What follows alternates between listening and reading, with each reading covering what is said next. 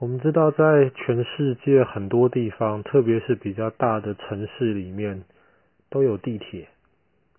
地铁是一种很方便的一种交通工具，它可以很有效的减少在路面上跑来跑去的车子，把人从路面上能够转到地底下，然后地底下地铁里面也没有红绿灯啊，也不会有什么塞车的问题。所以可以很方便的把人从城市里的一边带到另一边。我相信很多人都很熟悉地铁。世界上最大的地铁线是哪一条呢？是哪里的地铁呢？车站最多的地铁，至少到二零二零年底为止是纽约地铁。那最忙、运送最多乘客的是北京地铁。那轨道的长度最长的是上海地铁，可是全世界最老的第一条地铁是哪里的呢？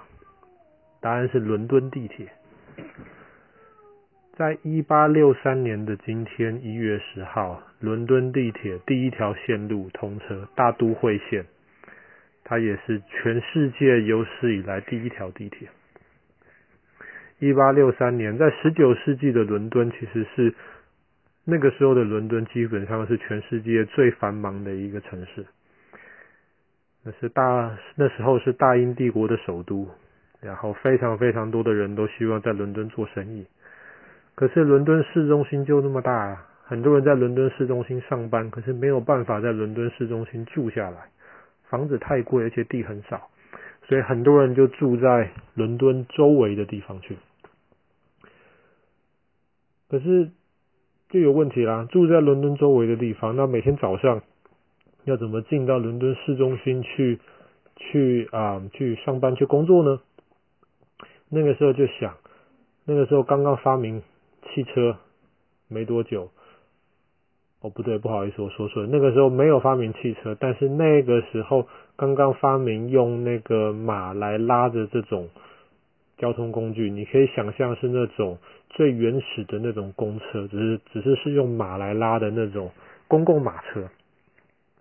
那个时候，伦敦的市政府就还就在想，我们不如多造一点马路吧，多造点马路就可以让多一点马车能够拉人进伦敦了。可是，多造马路有问题啊！第一个是伦敦市中心已经很小了。没有太多的地了，你要怎么造马路？第二个讲起来有点难为情，可是马要吃草，马要喝水，而且马会便便啊。这样子，伦敦的市中心的街道上面，在十九世纪的时候是非常脏、非常臭，人都受不了的。所以那个时候就有人在想说，诶，有没有可能我们？把路线放到地底下，我们不要放到陆地上嘛。大家都觉得，哎，好主意耶，有可能可以放到地底下哦。所以他们那个时候，在一八五几年的时候，他们就开始试，就开始想，有没有可能在伦敦的地底下面挖出一条通道来。挖挖挖挖挖，总算在一八六三年的今天一月十号。挖完了，那是第一次地铁、地下铁路通车。那个时候就想不要用马车，为什么？如果你在地下用马车的话呢，那么这些地下又暗，然后这些马的便便到时候弄得到处都是，那就很糟糕了。那个时候发明的是蒸汽火车，大家就想说，我们不如试试看用蒸汽火车在地底下面跑吧。虽然说是地铁，可是那个时候的地铁当然不像现在地铁那么深。那个时候地铁基本上只是在地底下浅浅的那个地方而已。然后有时候还有一些洞可以挖到路面上面，可以有一些空气可以流通这样子。一月十号的第一天，大都会线开始运作了。哇，那一天就有四万多人跑去搭。伦敦地铁的大都会线，因为大家都很好奇呀、啊，哇，在地底下面呢，好厉害啊！所以一堆人就穿着西装，然后在地铁一端的尽头是一个火车站，从那边上地铁，哇！大家看到蒸汽火车，当然修改的比较小一点。蒸汽火车沿着轨道，乘客上了蒸汽火车之后，蒸汽火车就慢慢的往地底下面开。哇！大家发现，在地底下面，蒸汽火车噗噗噗噗噗的声音还有回音，大家觉得好有趣。而且通常在地面上要走个二十几分钟，甚至半个小时的路程，大家发现，在地底下面十几分钟不到就出来了呀！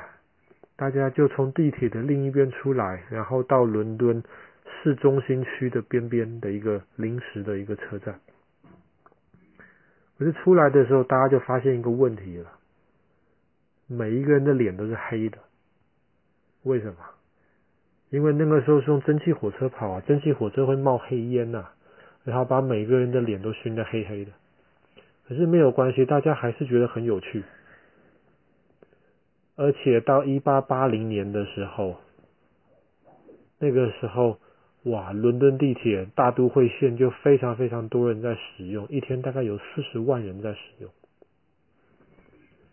因为方便啊，跟在地面上面大家在塞马车比，在地底下面这个要快得多了，时间好掌握多了。那个时候大都会线每十到十五分钟就有一班的地铁，当然后来。在地底下面用蒸汽火车跑，实在不是个好主意的。那后来一一发明柴油火车以后，伦敦地铁就全部改用柴油火车了。其他国家也开始慢慢学，为了节省在大城市里面路面上的空间，大家就开始尽量的往地底下。当然后来我们知道发明了盾构机之后，人类就可以更方便、更轻松的在更深的地方挖掘隧道。然后地铁的车厢也变得可以越来越小，当然小是指它的外形越来越小，它里面的空间可能跟以前旧的火车、旧的地铁相比是越来越大，可是外面的空间就越来越小，这样子挖起来就更容易一点。